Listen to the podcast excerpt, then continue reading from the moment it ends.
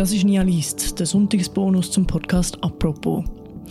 Wer weiß noch, wie es in einer Telefonkabine roch? heißt der Text vom Tagi Musikredakteur Arne Hebeisen. In dem Text geht es um Nostalgie, um Musikkassetten, singende Russen auf Showtreppen oder Ski-Akrobatik. Alles Sachen, die der Autor lieb gewonnen hat, aber irgendwann verschwunden sind.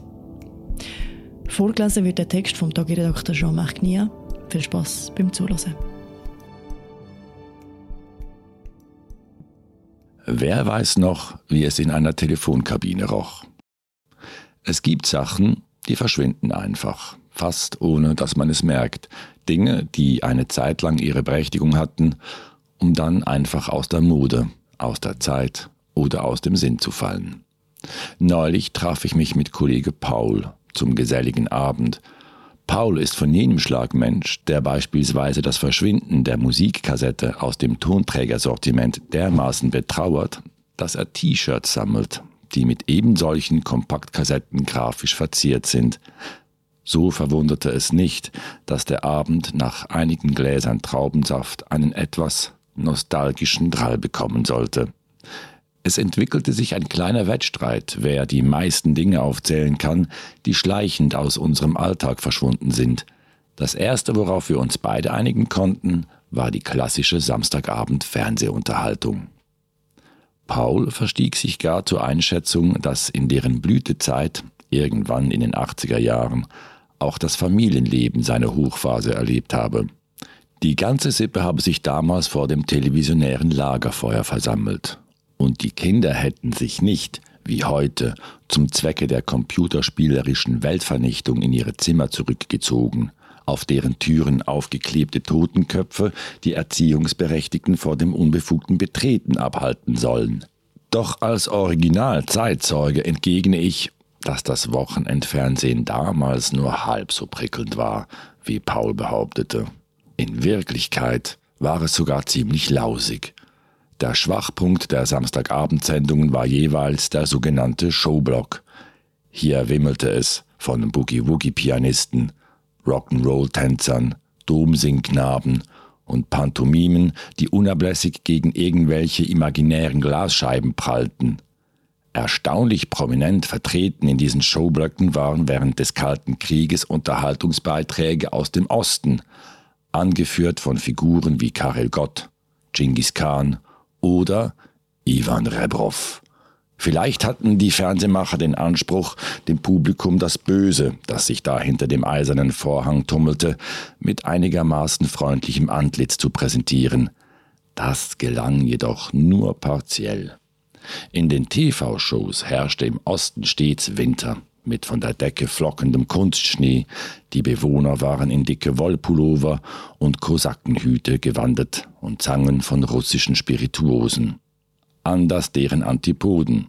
Der amerikanische Unterhaltungsmodellathlet hieß Bill Ramsey und wenn er seinen Hit Die Zuckerpuppe aus der Bauchtanztruppe anstimmte, dann war vielleicht etwas los in den Zuschauerrängen der deutschen Fernsehhallen. Das markanteste Exemplar der Ostunterhaltung war der erwähnte Ivan Rebrov, ein bärtiger, runder Mann mit bassiger Stimme, der zu jeder Jahreszeit Pelzmütze und Pelzmantel trug. Wie ich später dann erfahren habe, war der Iwan gar kein Russe. Er hieß Hans-Rolf Rippert und stammte aus Berlin-Spandau. Ebenfalls kein Russe war der singende Vortänzer der Gruppe Genghis Khan, die in keinem Showblock fehlen durfte. Er hieß Louis Hendrik Potgieter war ein Balletttänzer aus Südafrika und durfte in der 51. Derrick-Folge einen Disco-Tänzer spielen, der bereits kurz nach dem Vorspann in einer Tiefgarage erschossen wurde. Danach ging's auch im richtigen Leben abwärts. Der Genghis Khan-Erfinder Ralf Siegel löste die Band auf, Herr Pottgieter hängte den Kosakenhut an den Nagel, ging, enttäuscht von der deutschen Unterhaltungsindustrie, zurück nach Südafrika und wurde Hotelmanager. Heute gibt's keine Russen mehr am Samstagabend. Paul und ich hoben unser Glas auf die ausgestorbenen, singenden Trickkosaken. Weiter ging's im nostalgischen Beklagen verschwundener Dinge. Paul ließ mich wissen, dass er die Telefonkabinen vermisse. Diese aufs ganze Land verstreuten Baulichkeiten, in denen es immer und überall nach Urin, Telefonmuschel, Desinfektionsmittel, kalten Zigarettenrauch und angesenkten Telefonbuchpapier roch. Regnete es draußen, beschlugen die Telefonkabinenscheiben, so dass Teenager süße Liebesbekundungen auf die Glaswand zeichnen konnten. Wo gibt es heute Platz für solch zart poetisches Tun? fragten wir uns. Paul und ich wurden wehmütig, bis uns ein gefühlstechnisch etwas neutraleres Phänomen einfiel, das weitgehend verschwunden scheint, das Benetzen der Fingerkuppen zwecks besserer Haftung beim Umblättern von Printprodukten. Paul warf ein, dass dies damit zusammenhängen könnte, dass ganz einfach die Printprodukte an sich ein bisschen aus der Mode gekommen seien. Einig waren wir uns auch darin, dass sich das Benetzen der Fingerkuppen beim Blättern von Handyinhalten eher nicht durchsetzen dürfte. Ebenfalls nicht durchgesetzt hat sich das Seitenstechen. Noch so ein typisches 80er-Jahre-Ding. Man strengte sich körperlich an und büßte das mit einem stechenden Schmerz in der seitlichen Rumpfgegend. Gibt's nicht mehr. Jedenfalls ist Paul und mir auch während der gerade zu Ende gegangenen Leichtathletik-Europameisterschaft keine Szene erinnerlich, in der sich Sportlerinnen oder Sportler mit rollenden Augen und vor Schmerz krümmend in die Seite fassten, wie wir das als Jünglinge öfters taten. Paul ließ immerhin die Möglichkeit offen, dass das Verschwinden des Seitenstechens aus unserer Lebenswirklichkeit möglicherweise mit dem Einschleichen einer gewissen körperlichen Schwerfälligkeit unsererseits zu erklären sein könnte. Egal. Ebenso klaglos verschwunden wie das Seitenstechen sind die Weihnachtskonzerte von Bo Katzmann. Für die, die diesen Mann nicht kennen, Bo Katzmann war Leiter eines besonders zur Weihnachtszeit aktiven Sorglos-Gospelchors und hat schweizweite Unpopularität erlangt, als er diesen Chor auflöste und eine Schar unzufriedener Weihnachtsliedersängerinnen zurückließ. Paul konterte diesen Beitrag mit dem Verschwinden der Skiakrobatik oder des Skiballetts, wobei auch er nicht genau sagen konnte, ob es sich dabei um ein und dieselbe Sportart handelte. Beide wussten wir, dass es bis in die 90er Jahre Leute gab, die mit fast schon eiskunstläuferischer Großgestik über die Pisten schwebten, auf ihren Ski Pirouetten drehten und über ihre Stöcke Salti schlugen. Dabei gab es sogar kleine Superstars in diesem Milieu.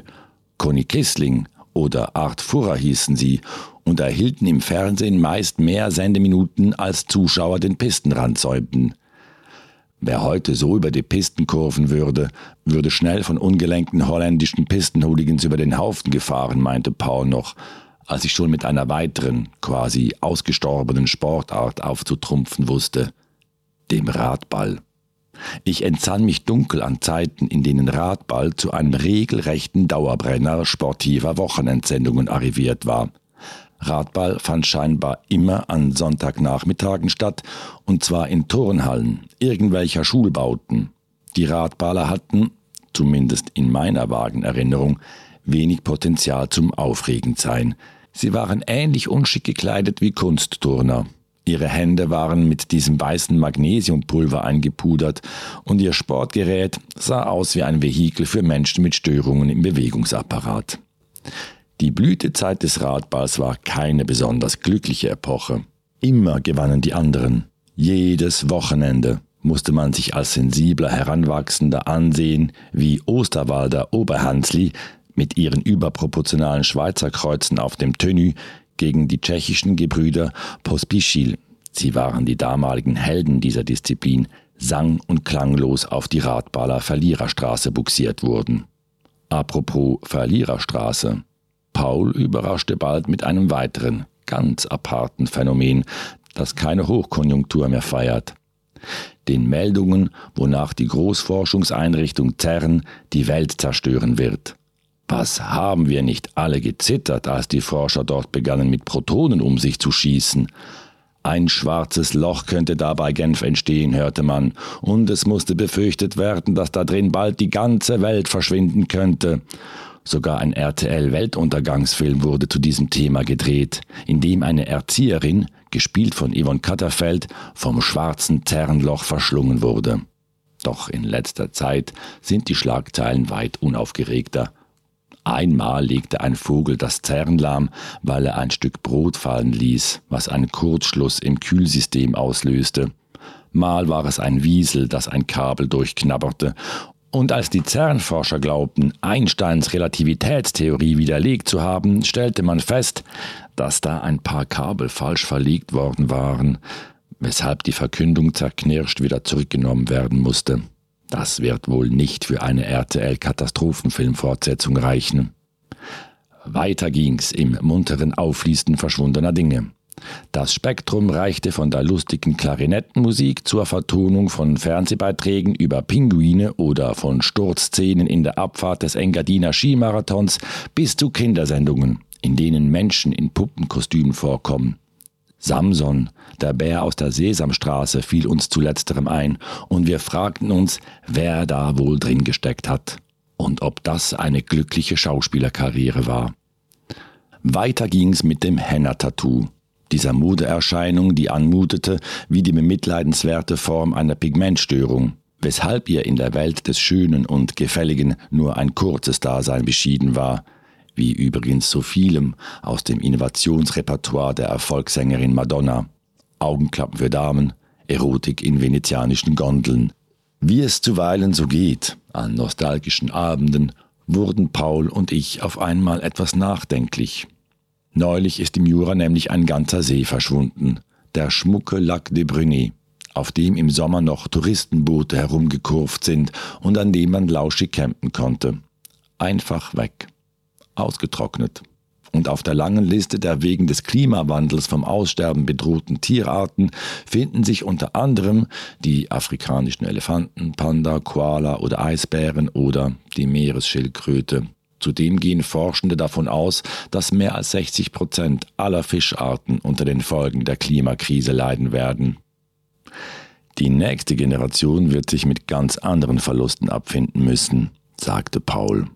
Ich habe den Eindruck, dass der Mensch in Sachen Weltverschlechterung gerade von Zeitlupe auf Zeitraffer geschaltet hat, ergänzte er.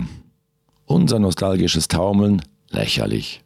Wir einigten uns darauf, das letzte Glas auf alle zu heben, die den Schlamassel, den wir Menschen in den letzten Jahrzehnten anrichteten, auszubaden haben. Und mit Schlamassel meinten wir nicht die Boogie-Woogie-Pianisten.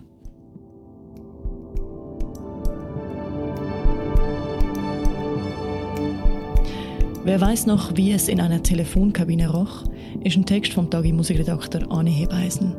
Der Link dazu tue ich euch in die Show Notes. Und das war es, der Sonntagsbonus Nialist zum Podcast «Apropos». Die nächste Folge von uns gehört am Morgen wieder, also am Montag. Macht's gut. Ciao zusammen.